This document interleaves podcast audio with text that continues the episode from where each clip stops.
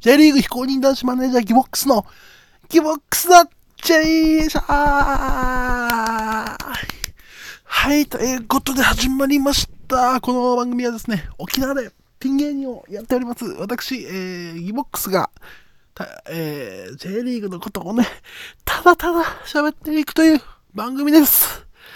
今日はですね、えー、今日2回目のちょっと放送なんですけど、今日は、えー、まあ、いつもはですね、あの J リーグのチームを1チーム紹介しているんですけども、今日は僕らの、僕の地元こ、ここ、沖縄の FC 琉球が今日ホーム戦、徳島ボルティス戦ということで、試合前の、え、FC 琉球の、FC 琉球対徳島ボルティスのお話をしていきたいと思います。僕は体重130キロ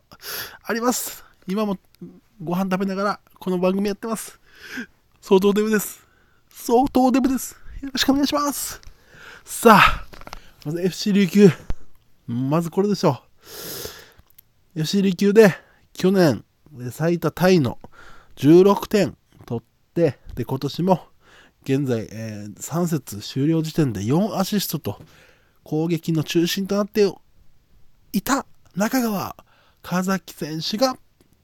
移籍しちゃったということで、マリノスの方にね、横浜にありますね。横浜 F マリノスの方に、親会社は日産でおなじみの横浜 F マリノス、あの F はあの、横浜フリューゲルスの F を、F なんですよ。知ってました？もう昔ね、横浜マリノスと横浜フリューゲルスっていうチームがあって、え横浜フリューゲルスが親会社の ANA からちょっともうサッカーの経営をできないと言われてしまって、なんか唯一ですよ、J リーグで。この歴史の中で。唯一 J リーグ消滅したんですよ。J リーグに入ってるチームで。そんな、フリューゲルスが、の、もうフリューゲルスの思いを F ということで、あの、同じ横浜の、横浜マリノス、当時横浜マリノスに、の、横浜とマリノスの間に、フリューゲルスの F を入れて、入れたということでおなじみの横浜 F マリノス、ね、に行っちゃったんですよ。まあ、ただその F のね、フリューゲルスの F を入れたものはいいんですけど、今の J2 にいる横浜 FC あるじゃないですか。数がいる。その横浜 FC が、あの、なんか、ね、フリューゲルスの、えー、消滅したフリューゲルスの思いを、思いから、思いを背負って戦ってるチームということで、結果、あの、もうフリューゲルスは、横浜に2つある状態になっております。あの僕あの中学校の時図書館であの F の奇跡っていう本読みまして横浜 FC 誕生の本かな。そういうの勉強しました。その横浜マリノスに中川選手が行ってしまったということでちょっと、まね、マリノスの話が長かったですけどええこれは痛いんですよ。琉球からしてトップ下の中川選手がいないと。そしてえー、富所選手も最近出てないんですね。怪我だと思うんですけど、まあ、公式に発表されてないからわからないですけど、なので攻撃がね、まあ、ワン、ね、FC 琉球、まあ、ワントップ、えー、シュート5本打って全部入れてる、えー、5ゴールの鈴木選手いまして、その下にトップ下ということで中川選手でサイサイドに上条選手と田中啓太選手ということでやってるんですけど、最近2試合はね。ここで中川選手抜けて、富所選手が復帰するんだったら大丈夫だと思うんですよ。ね。ただ、復帰できるか分かんない状態だと、どうするのかというところですよ。で、ボランチは、上里選手と、えーえー、風間選手ですよね。風間選手。で、このダブルボランチの風間選手をトップ下にして、上里選手と小松選手の去年のもう不動のレギュラーですよ、小松選手。とダブルボランチにするのか、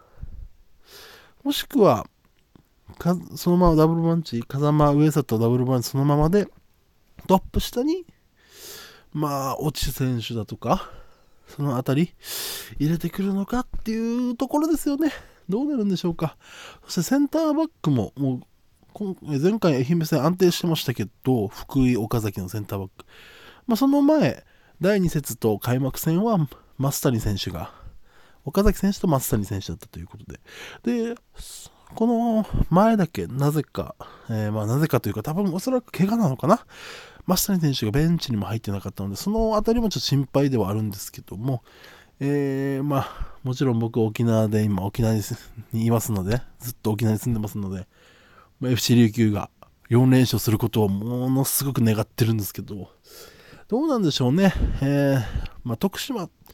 徳島はね、今、14位、1勝2敗ですよね。で、えー、得点4で失点5ですから、失点、まあ、あんまそこまで守備が硬いということではなく、ただ、点も取るので、ちょっと怖いですよね。まあ、どうなんでしょうね。で、僕的には、その、センターバックの、まあ、去年長崎にいたヨルディ・バイス選手、結構いい選手、体強くて、オランダの選手かな？いい選手なんで、この選手をうまく崩せるかどうかっていうところかなと思うんですけど、あと前線で言うと、まず、まあ、清武選手ですね、清武幸喜選手。あの、元日本代表の、今、セレッソの、あの清武選手の弟です、清武幸喜選手。清武宏でしたっけ？お兄ちゃん、日本代表は。元日本代表。ひろ、だけ、ひろしひろしで当たってるかな？選手の？弟の？清武幸喜選手。まあ、2点取ってますんで、ちょっと怖いなというのと、まあ、また岸本選手、岸本健選手ってこれ、セレッソのアンダーにいた選手じゃないですか。ですよね。この選手もいい選手ですからね。この選手も怖いですね。うん。あとは、まあ、前回の大宮戦でいうと、オスタリ選手、うん、まあ、岩田とか名古屋にいた選手ですかね、うん、がワントップやってたみたいですけど、ワントップなのかな？ツートップなのかな？うんうん、まあ、この辺りかな。うん。あと、ベンチには加野選手、加野健太選手、10番で、ベテランの、あのまあ、川崎にから来たのかな。ただ、まあ、僕のイメージはセあ、レイソルですけどね。レイソルとかマリノスのイメージが強い加納選手。うん、まあ、ベテランで、まあ、スタメンではないかもしれないですけど、途中から出てきた時にね、技術力ありますからね、ちょっと怖いですよね。うん、そのあたり、警戒かなと思いますが、まあ、まあ、相手のことは、まあまあ、いいんですが、やっぱ琉球ね、中川選手がどうなるかっていうところです、そこ抜けた穴。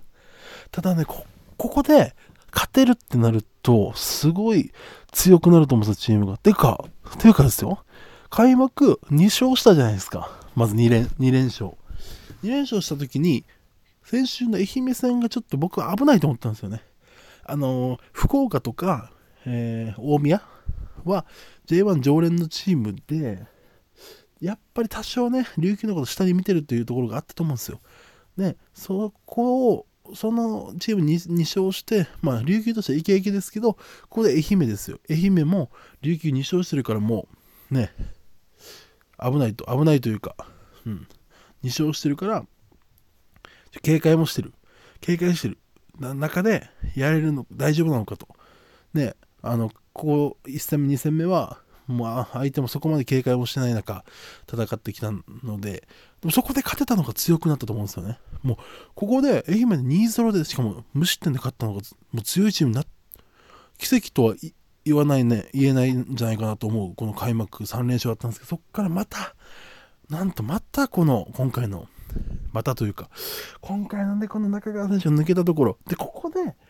勝てると、相当強いチームになりますよ。層が、層も厚くなると、もう代わりに出た選手が活躍するわけですから、今日勝つということは。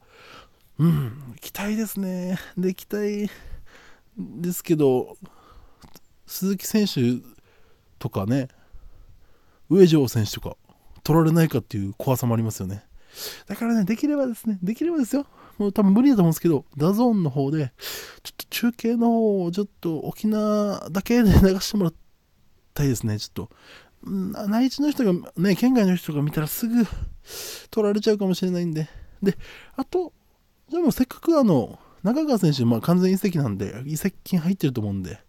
移籍金でね、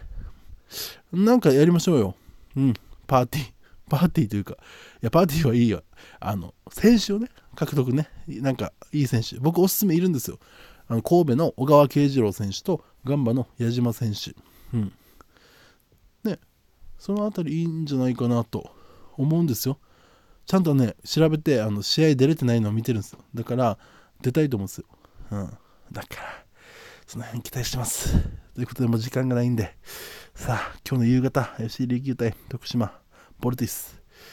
ここもですね、えい四国相手に2回連続2対0でいきましょ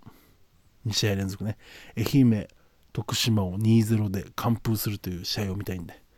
もちろんゴールはね、鈴木浩二選手のゴールと、